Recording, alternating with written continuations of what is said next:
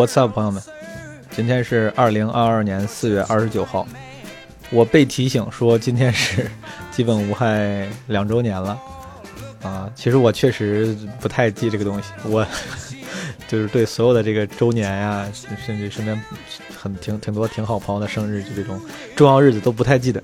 去年我记得也是被基本无害的另外两位成员。啊，纸壳跟 Marvin 提醒的，嗯，感谢他们，对基本无害这个比我上心。我其实本来不太愿意在今天更新这一期，因为在什么两周年这种时候更新一期，就感觉感显得仪式感很重，显得有点客气，你知道吧？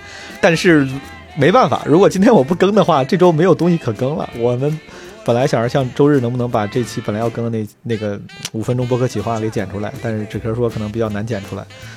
那我就还是仪式感一下吧，找个理由在今天把这周的这个更新份额给填满了，对吧？给达成了。这期题目是说我简单讲四句，因为我我有四句话跟大家分享，就是最近的一些小收获。但在那之前，呃，我先把重要的通知先放前面啊。这重要的通知呢，总结一下三个词儿啊：招募、招聘、招商啊。这个是模仿郝宇老师之前的感动、感谢跟感慨。第一个招募就是。嗯，想再做一个新的小企划，这个就不像之前那种什么投稿企划了。我后来发现这个投稿啊，招募也麻烦，投稿也麻烦。最后我们整理，我跟你说，每次整理那些素材太麻烦了，还是那个线上聊天会最方便啊！而且这个题目比较适合线上聊天会，就是我想搞一个上海团长征集令，这个是招募项目最重要的一个。听名字，顾名思义就能听出来了。上海这个因为疫情啊，这个管控期间吧。比如说，有时候关有关注我微微博的朋友应该知道，我其实一直也挺关注。然后，呃，我我我我尽量克制自己，没有像那种最关注的人这个动态那么频繁，但我还是挺关注的。情绪也随着上海朋友们的境况这个随之变动。最近我感觉上应该是呃趋于平稳了，但我觉得在这个时候办这个聊天会，可能是不是更好一些？就是避免了在大家都最情绪化的时候，呃录。可能内容上也更难更难拿捏。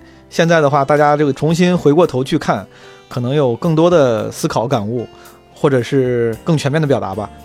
我这次想招募的，就是除了上海团长之外，可能就是在这次这个上海封城管控期间，呃，想在基本无害的听众里面、听友里面，招募一些担任过特殊角色的朋友。比如说，团长是一个特别有代表性的角色。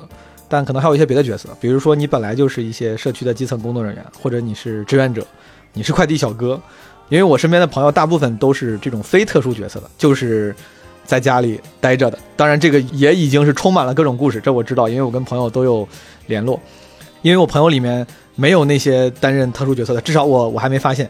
所以想通过基本无害啊这个平台，说不定能让我从听众里面接触到一些。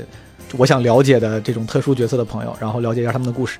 所以说，如果你是团长，你是志愿者，你是快递小哥，你是大白，对吧？这类的特殊角色，然后如果你是基本无害的听众，你想分享的话，你可以加入我们的听友群，加微信，啊，基本无害二零二二，因为这个最后招募信息会在群里发布。当然，你也可以加的时候直接跟 Marvin 打个招呼，就说愿意参加这个上海团长召集活动。或者如果你已经加了这个 Marvin 的话，加了这个微信号的话，你可以直接给他发私信，到时候我们会会拉个群，然后看看找一个大家都方便的时间，怎么在什么 App 上建个线上聊天室，好吧？我这个这暂时还没想好，但是这个事儿应该是会想办的。第二个招募就是，也其实这个招募更多是想问问问大家，大家之后想听基本无害聊什么新的话题，或者想请什么嘉宾的话，可以给一些建议，因为之前都是按照我个人的兴趣去找嘉宾聊话题，但是有时候我觉得有一些不一样的角度跟启发，嗯，那是个好事儿。所以说，诸位可以在评论区啊，或者留言，或者在群里，或者发给发给 Marvin。比如说你想听什么样的话题，请什么样的嘉宾。当然，我还有一个还有一个招募的所谓的公告，之前在小宇宙公告区发过，在在节目里也说过，我还是再说一遍，就是我特别想在接下来多跟那些创造者、建造者和思考者们多聊。这几个词儿听起来有点太大了，我当时心里想的几个词儿是 creator、builder 和 thinker。就是创业的人，做艺术创作的，甚至做手工活的人，这他都都也算建造者，对吧？就是各种创造东西的人。有兴趣的朋友可以嗯给这个微信小助手留言啊，也可以在评论区留言，也可以给我们直接发邮件，对吧？邮件是 mostly harmless fm at gmail dot com。好了，这个是一个第一个招募，第二个是招聘。招聘是因为最近那个 Marvin 啊忙不过来了。现在基本无害的群两年过去了，基本无害的听友群已经有了二十三个。最早其实我做这个听友群，其实有点私心，是想着那个时候办专场巡演可以好卖票。你知道，所有的线下脱口秀演员最怕的就是办演出票卖不完，然后这个郁闷且丢人，对吧？当时就主要想着好卖票。但后来这个包括最近一年有一年了吧，有一年了都没大演专场了。其实这个群更多的，我发现它其实作用在别的地方。比如说，当我们做很多招募活动、做一些特别企划的时候，可以从听众中获得信息跟作品。这个可能是对于咱们这个基本无害这个平台这个节目贡献最大的地方。嗯，所以说我觉得这个群还是挺重要的。但是 Marvin 嗯一个人也忙不过来二十多个群了，之后只会越来越多。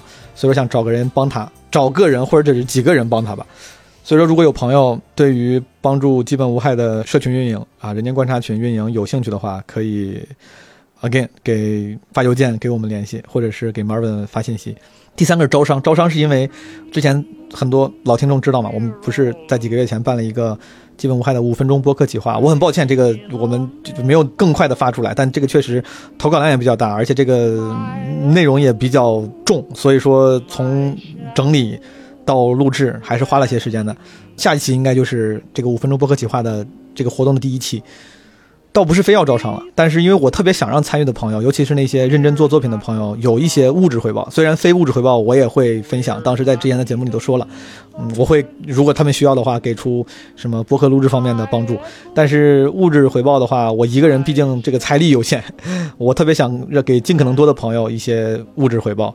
如果有咱们听众里面有什么哪个大公司对吧，BD 部门的这个 marketing 部门、市场部的大佬。啊，说不定可以考虑拨一点点小小的预算赞助一下，给他们送点礼物，对吧？这个钱我一分不拿，就是给他们送礼物用的啊，就是给他们的奖品赞助吧。好，这个招商这个事儿也说完了，这通知说完了，就其实重要的事儿没啥了，因为本来我就不太愿意这个在什么所谓两周年的时候发表一些感人的煽情的感言，就没啥意义，我可能有点。过度的反客气了，反矫情了，那本身可能也是一种矫情，嗯，但这个也改不了。呃，如果非说的话，当然是很感谢大家的陪伴。昨天在单立人开闲聊的会，开完之后，我无意中提起来了，吕东还说呢，说这基本无害都两年了，对吧？这确实，这没想到这么快，这确实挺快的，这一眨眼都两年过去了。而且我发现两年才更了六十六期，这个确实拖更挺严重。本来应该是一个周更博客，对吧？这在两周年之际，有一个事儿，我我其实。每次想都要不禁哑然失笑，就是我记得我还在两年前的第零期里面啊，这个这个播客的首期是第零期，里面还说我说我之后做这个播客呀，大家一定要做好预期管理，我应该会不太注重制作，会做的很粗糙啊。这个播客的优势应该是 real，应该是真挚而粗糙的表达，嗯，大家不要对制作有太高的期望。但没想到，基本无害，现在这个制作反而成了它的最大长板之一。我挺开心的，这个并不让我觉得尴尬。我觉得基本无害的制作并不是为了挽救它平庸的内容，对吧？并不是因为内容平庸非要靠制作而来挽救，真的是因为我在当时录第零期的时候没有想到我会这么喜欢这个艺术形式。我后来想了想，为啥基本无害会越来越注重制作？是因为我在做基本无害这个播客之初，我低估了自己的创意能力，对吧？这个也也挺装逼的。的确是那个时候，我以为我会录的东西，我我以为我时间有限，我会录的东西就是顶多是对谈跟 solo。我说这种东西就不要那么多制作了，对吧？甚至什么录音设备啊、音质啊各种东西就不要多想了。但没想到，我后来接触到这个越来越深的接触到播客这个艺术形式之后，发现哇，能玩的东西好多。然后我真的很喜欢，因为这东西大家也知道，播客商业化很难，也不咋赚钱，就单纯觉得好玩啊！竟然还能做什么征集型，还能做什么声音纪录片，哇，太有意思了。尤其是我对这种不同媒介的表达形式本身，可能就有超过平均值的好奇和探索欲。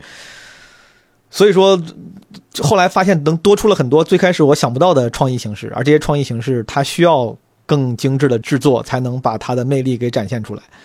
这一点也当然非常非常感谢我在基本无害半路有幸碰到的我们后来的剪辑大师志科同学，他也是本来是听众，后来应聘当了剪辑，然后。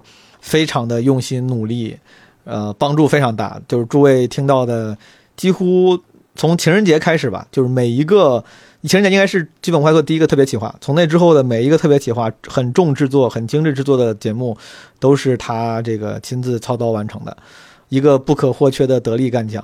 然后，当然，Marvin 也是我就我感觉最不好意思、最抱歉的一个基本无害的成员，一共就三个成员。但因为 Marvin 他是挂在一个假名、假的人设后面，对吧？《银河系漫游指南》那个机器人 Marvin 的这个形象后面，他甚至连 credit 都无法被给到真人身上。而且他做的这个社区运营的工作，可能是一个反馈，相对来说还不如剪辑这个工作呃更直接，然后更琐碎的工作。但他也是。一直陪伴的基本无害走了这么啊将近两年的时间，真的非常感谢这两位小伙伴。我当然也希望能有越来越多的小伙伴，呃，愿意加入到基本无害的这个创作团队当中，跟我们一起成长，也帮助他们分担一些工作。就是基本无害这个博客，为啥我后来就我说最开始低估了他我自己的创意能力？这当然是戏谑的，但是也根本原因是因为我低估了我自己对这个艺术艺术形式的热情。我刚开始觉得这是个二流媒介，对吧？这是第零期的题目，我当时还就非要。摆出一个姿态说：“哎呀，这个东西不太行。我虽然做，但是这个不太行。但就是发现挺喜欢，挺好玩。然后后来这个感情越来越深了。我后来老跟朋友说：‘我说我我现在花在播客上的时间比花在单口创作上的时间要多。’这个这是不对的。我我我每次也会加一句：我说这是不对的。但就是做播客真的挺上瘾的，挺有意思的，把我本职的这个脱口秀创作这个事儿都给影响了。我其实一边惭愧，一边又忍不住。”所以说，只能是看能不能想办法找出一个更合理的工作形式，让别人帮我分担一下一部分我可以分担出去的工作，然后让我可以把精力更多的放在脱口秀上。但这个感情深是就是体现在非常具体的层面的，比如说之前真的会遇到一些听众，他们会啊很真诚的过来表达喜欢，说哎呀特别喜欢你的那个播客，老听你的播客，然后我会本能的说，我说哎是基本无害吗？然后。有时候啊，我不能说经常吧，我我现在记不太清频率了，是我忘了能不能说是经常，但是至少是偶尔，有时他们会说啊，不是，是那个闲聊。当然，闲聊是个很好的播客，我对闲聊感情也非常非常深。但是你知道的，就是闲聊毕竟是，毕竟它是一个集体产物，然后基本无害是一个几乎我完全个人意志的体现，所以说我当然可能是相相对来说更希望。对方会更喜欢基本无害这样的，就是更我的作品，但因为闲聊确实是一个更大、更成功，甚至我觉得确实是效果更好、情感更好的节目。当时就一年前的时候，大概那个时候会很经常会有朋友说，他说啊是闲聊，我然后我就会开玩笑挽救一下自己的尴尬，我说哎呀，我说基本无害也挺好的，去听一听。他说啊也听也听也很好也很好。然后直到最近，我开始有不一样的接触了，当然也可能是巧合。就那天我我们公司刚搬家，搬到新工区太阳宫那边，然后下班之后在公司门口，我在我在打电话，好像就在说博客的事，我忘了，发微信发语音，然后旁边有一个陌生的同事，也是刚刚出办公楼的门，他说：“哎，是毛书记吗？”啊，我说是，我说哥们儿你好。然后那个那个哥们儿他说他说哎呀，他说特别喜欢你的博客，然后。然后你像我这样的大明星嘛，我就已经习惯这样的了，对不对？但是我我当时就是也是就是已经被训练的条件反射，就以为又是要说闲聊。我说啊，我说啊，你你是闲聊听众吗？然后他沉默了一下，我就看他沉默了一下，我又补了一句，我说还是基本无害。他说那当然是基本无害。然后我当时心里特别特别开心，也不是那种什么基本无害打败闲聊那种开心，就就是我终于呃可能是碰到了一个人，他更喜欢更我的那个作品。就是前两天这次 occasion 还是让我挺印象深刻的，我挺感动的，更坚定了我想就是继续一直不管之后干嘛吧，就能继续一直把基本无害这个播客节目做下去。我知道可能后面还有很多就是我不知道的陌生的听众朋友们还是喜欢上这个节目的啊，这个也是另外一个我想说的事儿，就是因为有不同的平台有一些比较活跃的听众朋友，他们有时候会留言。呃，有些 ID 我也很熟悉，然后因为他们他们会留言，所以说咱也会时不时的跟他互动。就这些朋友，我就会确定啊，你是基本无害的忠实听众。但其实我也知道，还有相当一部分朋友是那些沉默的听众，因为有时候会在现实生活中碰到一些朋友，就是突然说他，就比如就有时候是真实的朋友，有时候是陌生的朋友，他们会说我听什么基本无害。然后我才这个就这些事儿会提醒我说啊，原来在那些 ID 之外，那些熟悉的 ID 之外，还有一帮人，他们也在默默关注这个节目的。我后来想，这个也非常合理，因为我就是那种沉默的听众。我其实也有自己听的节目，但我就是那种不太留言，甚至如果能不注册 ID，我都不会注册个账户去听节目的人。我觉得这个没啥。我说这个不是说让大家非要过来留言互动啥的，我只是想跟那些之前没有机会在评论区互动的沉默的朋友。未曾谋面的同事或者是陌生人们，就是也跟你们打个招呼。趁着这一期基本无害两岁可以碎碎念的机会，跟你们打个招呼。之前咱们没有机会用文字的方式在各个平台的评论区交流过，但是我知道你们听这个节目可能也有各种各样的情绪，不管是开心吧还是不同意，但在此我也跟你们呃问声好，希望你们在过去两年里面过得好，希望你们在之后的无数年里能过得好。最后就是我说我要这个题目里面那个 Q 到了，就说我跟大家简单讲四句。其实这个不是非要讲，主要是因为我觉得这个这个节目更都更了，我要是只发公告只碎碎念，实在是，唉，实在是太水了。就这个水更新也水的太明显了，我就想想能说啥呢？一般你说 stand up comedian 录播课就是要针砭时弊讲时事嘛，对吧？但是讲时事这个事儿呢，就大家也知道，对吧？这个也不是很好讲啊，我能力不够，我能，这个我自己也不太具有这个能力，所以说呢，就说点别的吧，说点咱们曲线救国。我既然没有能力针砭针砭时，就就做一些力所能及的分享。我最近我有几句话想跟诸位，我可能在别的在之前的节目里偶尔分享过，我忘了。就一股脑的跟大家分享一下，一个人就今天刷抖音的时候刷到了一个那种国外的，我觉得像是那种创业成功学的人，但是他应该不是那种贬义的成功学，他应该就是个创业达人，啊，励志作家之类的。这种人当然他不是一百句里面可能不是每句都能信，但是有时候还是有一些有道理的话的。有一句话我觉得还真的是挺对，对吧？他说：“他说你不要真的。”真诚的，就是花时间在那些给你带来负能量的东西上。他说这个是最蠢的决定。他说我觉得，如果我只能给你一条建议的话，就是这条建议。我觉得这个，这是我跟大家分享的第一句话。我觉得说的很对。就如果你情绪不好啊，生活遇到挫折，咱们先自己自查一下，是不是有可能有一部分原因是因为你真的花时间了在那些。给你带来负能量的东西上，比如说什么网上的那种恶评啊，有人黑你啊、怼你啊。当然，这个可能是某些在台前的人才会有的烦恼，但是咱们普通人也会有其他各种各样的烦恼，对吧？闲言碎语啦，或者是一些你无力改变的、已经发生的不重要的事情，对吧？不要真的花时间。当然，他你肯定会因为这个事儿不爽，但是不要真的花时间跟精力就沉浸在这个不爽上。第二个是，也是我前几天看视频看到那个查理芒格，就巴菲特合伙人。他自己说的，可能之前的某个被采访，我都不知道什么时候的采访。他说：“他说我从来没有受害者心态。他说我从来不把自己当成 victim，要把自己当成 survivor。他说当我经历了倒霉的事儿了之后，我不会想怎么我受伤的总是我，怎么又是我，怎么我这么倒霉。他想的是，你看我是 survivor，我挺过来了，我活过来了，然后现在我在往前看了。”这个跟上一个上句话异曲同工，是吧？而且这个咱们尽量善意的理解，因为某种程度上它可以被恶意的理解为自我 PUA，对吧？当你被伤害了之后，你选择大度，选择宽容，选择不追究，我觉得不是的，这个不是自我 PUA。我觉得这个在策略上，在战术上，你当然要回应不公正，抗争那些错的行为。但是从心态上，我觉得这个查理芒格可能更说的是心态上。他说他之所以能获得现在的成功，一直走下来，就是心态上，他觉得他们不要有受害者心态。因为如果当你有受害者心态的话，你就会一直沉溺于那种委屈、那种怨天尤人。所以说，我觉得说的挺对，就不要长时间的真的把自己当做 victim，而把自己当成 survivor，尽量正向的看到自己遭遇的那些，每个人都会遭遭遇不幸的。之前某个被封的艺术家说过。他说：“不要只是追逐甜啊！”他说：“不要就是在生活中不要只是追逐甜，还是追逐糖。”我我理解的这个话的意思就是，就生活中它有酸甜苦辣各种味道。如果你真的只是追逐甜的话，你这一辈子真的全是甜的话，有可能啊也有点无聊。所以说，面对那些无法避免的酸苦辣，那些不幸，我们尽量当自己是 survivor。好，然后还有我不知道为啥，我心想这些全都是当大家面对不幸的时候，可能需要自我安慰的一些鸡汤警句啊。这首先这些东西是真的对我有用，我不是故意要给大家撒鸡汤，我可能是需要这些东西的人。然后我觉得在现在这个时局，在现在这个境况，可能很多人也需要。还有一个是我也是看到的一个视频里面，就是可能是个街访视频，那个人就在街上问，嗯，老人们说你你的活到现在你的人生经验，你如果你能给年轻人一个建议一个经验会是什么？一个老太太说的。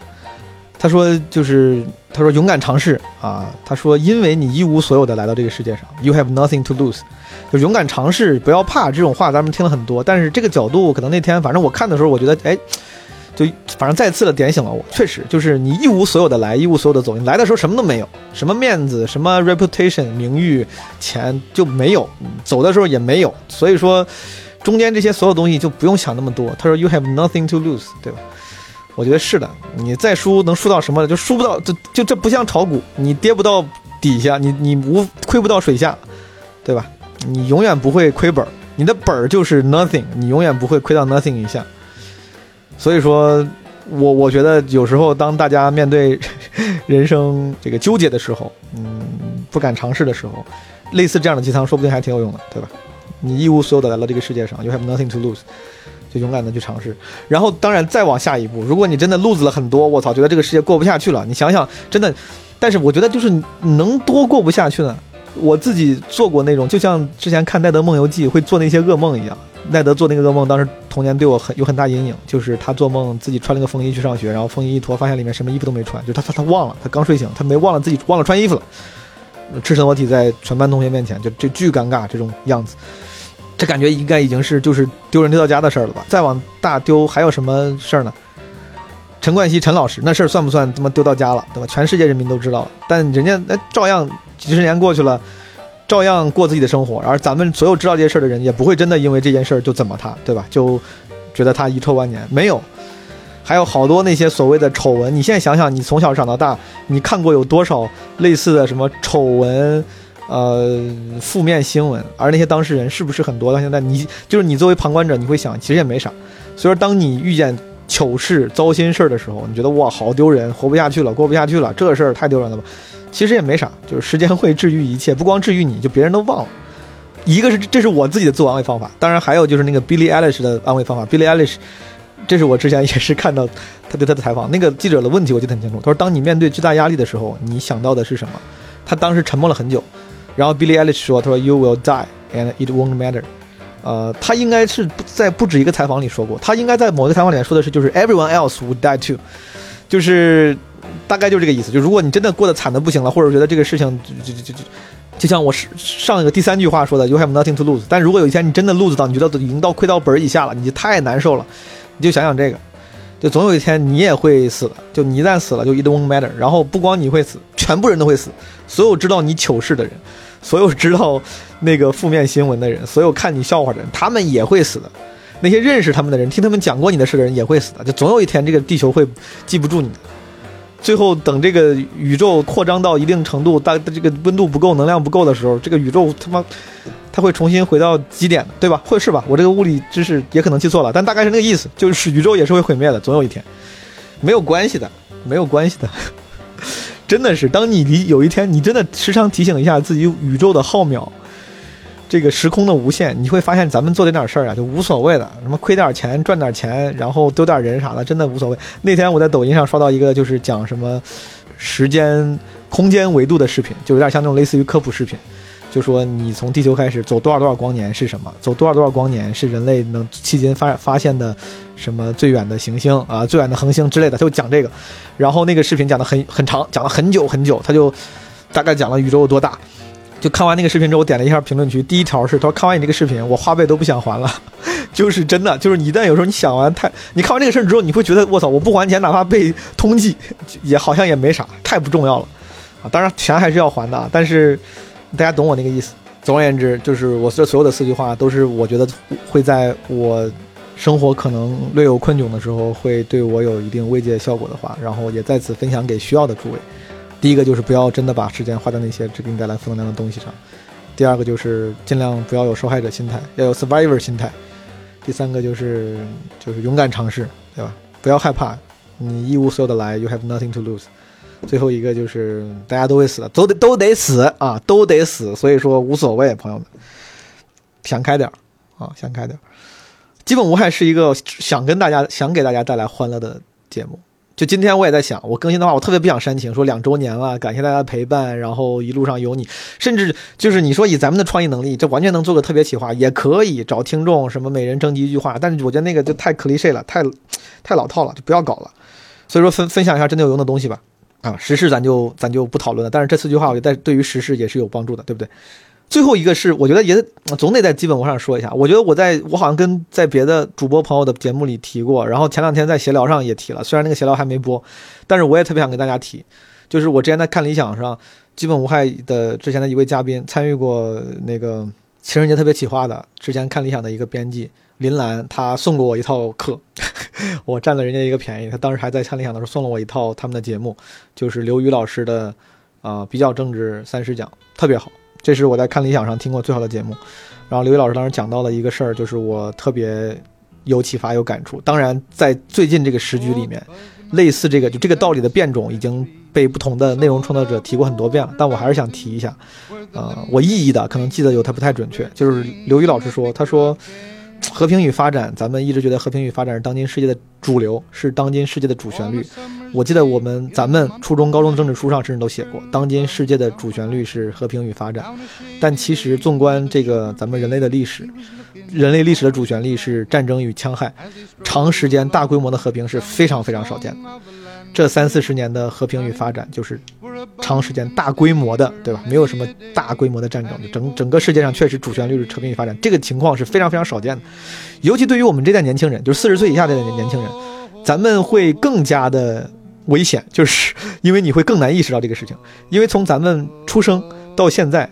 世界是永远是越变越好，我我就总在想这个事儿，这就是你的，你从出生到现在，你你就觉得这这应该是世界，就是我是八九年的那些八零后们、九零后们、零零后们，你出生之后，世界永远在越变越好。你用的手机，你从你像我，从没有手机到初中时候，我妈还给我我用过我妈的旧 BP 机，啊呼机，然后后来用手机，手机越来越好，智能机。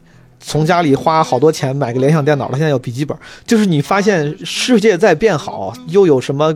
我之前从北京到郑州要坐五个多小时的动车，现在变成了高铁，然后这个就成了你的经验主义，你觉得世界是会变越来越好的，科技是会发展的，你的生活水平是会上升的。可能新冠这个疫情是咱们人生中第一次遇到的，可能动摇这个事情的，让让你开始反思的事情，说这个世界会不会不一定会一直变好，中间是不是可能会有挫折？是的，朋友们，是的，甚至有可能不只是挫折，对吧？这个就是长时间的和平与发展其实很少见啊，那些不稳定可能才是过往几千年人类历史的主旋律，战争与戕害可能才是咱们无数祖先遇到的主旋律。我当然不希望，也不觉得咱们的后半生可能会出现这么极端的情况，但是我是觉得自己应该有更强的这种忧患意识，对于不确定性，对于不稳定，对于和平有与发展可能会遭遇挫折这样的情况，要抱有一些心理准备。在此也把我的这个准备分享给基本无害的听众，你当然不用非同意我，但是跟你们分享好吗？刘毅老师那个课真不错，可以去听一听。而且他好像出书了，他前两天好像据说把这个课出成了书，这叫比较政治三十讲吧，好像挺好的，讲的非常好。哦，最后感谢一下这期的设备供应商，人家没有让我打广告，这个其实挺意外。这个我现在用的这个嗯麦克风是叫谛听，就是谛听，就是言字旁加一个皇帝的帝，那个谛谛听叫谛听吧，英文叫 Daily。应该叫 Daily 吧，我我我不知道我发音对不对，D E I T Y。我当时是因为有段时间我想学视频制作，然后我觉得视频制作里面我最陌生，但是觉得最重要的是收音。我去 B 站上搜了很多收音的那个教学视频，然后好像是他们家这个有官号发了一些还不错的收音相关的这个干货知识类视频，我应该是点赞了还是收收藏了，我不知道。反正他们的运营者。呃，竟然我很荣幸是一个基本无害的听众，然后他就给我 B 站发私信，但是我不怎么上 B 站，我也不怎么看私信，我就没发现。后来人家又给我微博发私信，说可以送我一套这个设备麦克风，说让我试一试，我这个就舔着脸收下了，就是一个可以夹在桌子上的带这种，这叫这不叫摇臂，这这这什么？就是个杆儿的麦克风，挺方便的，非常方便。然后人家跟我说了，我当时跟他说，我说我不一定习惯，我也不一定能，你要寄的话，我也不能帮你推广。他说没没问题。但是我刚才刚装上，这是我第一次用，确实不错。如果有兴趣想在自己桌子上安一个的朋友们，可以试试。VO 七零吧，叫好像我记不太清了。VO 什么七？有个有个 VO 有个七，中间至于有什么杠有什么零什么别的字母，我记不太清了。但是，对，可以了解一下。他们 B 站视频还挺好的。好的，朋友们，再次感谢你的收听。这期咱们为了回归质朴，我就不做太多制作了，好不好？感谢对基本无害。两年来的陪伴，这是给那些老老听众说的。新听众，不管你陪伴的是一年半还是一星期，都感谢你。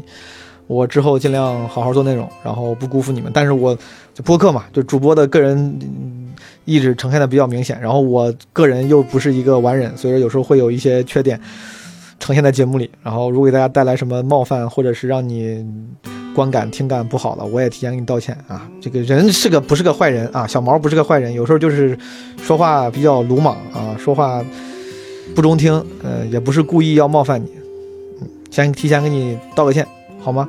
祝朋友们五一劳动节快乐！希望上海的朋友们能尽快回归到正常生活。希望我们北京的朋友们有可能的话不要进入到封城阶段。好的，朋友们，下周再见，拜拜。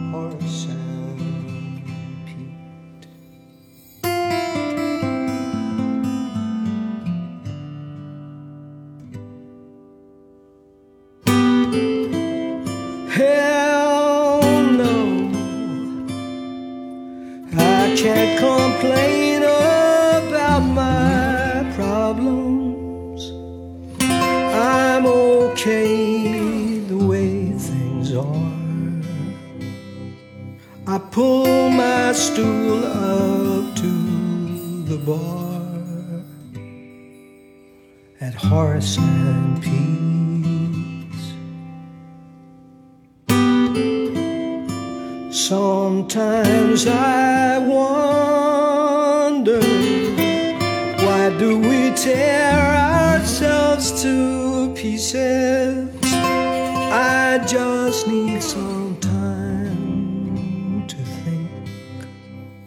Or maybe I just need a drink at Horace.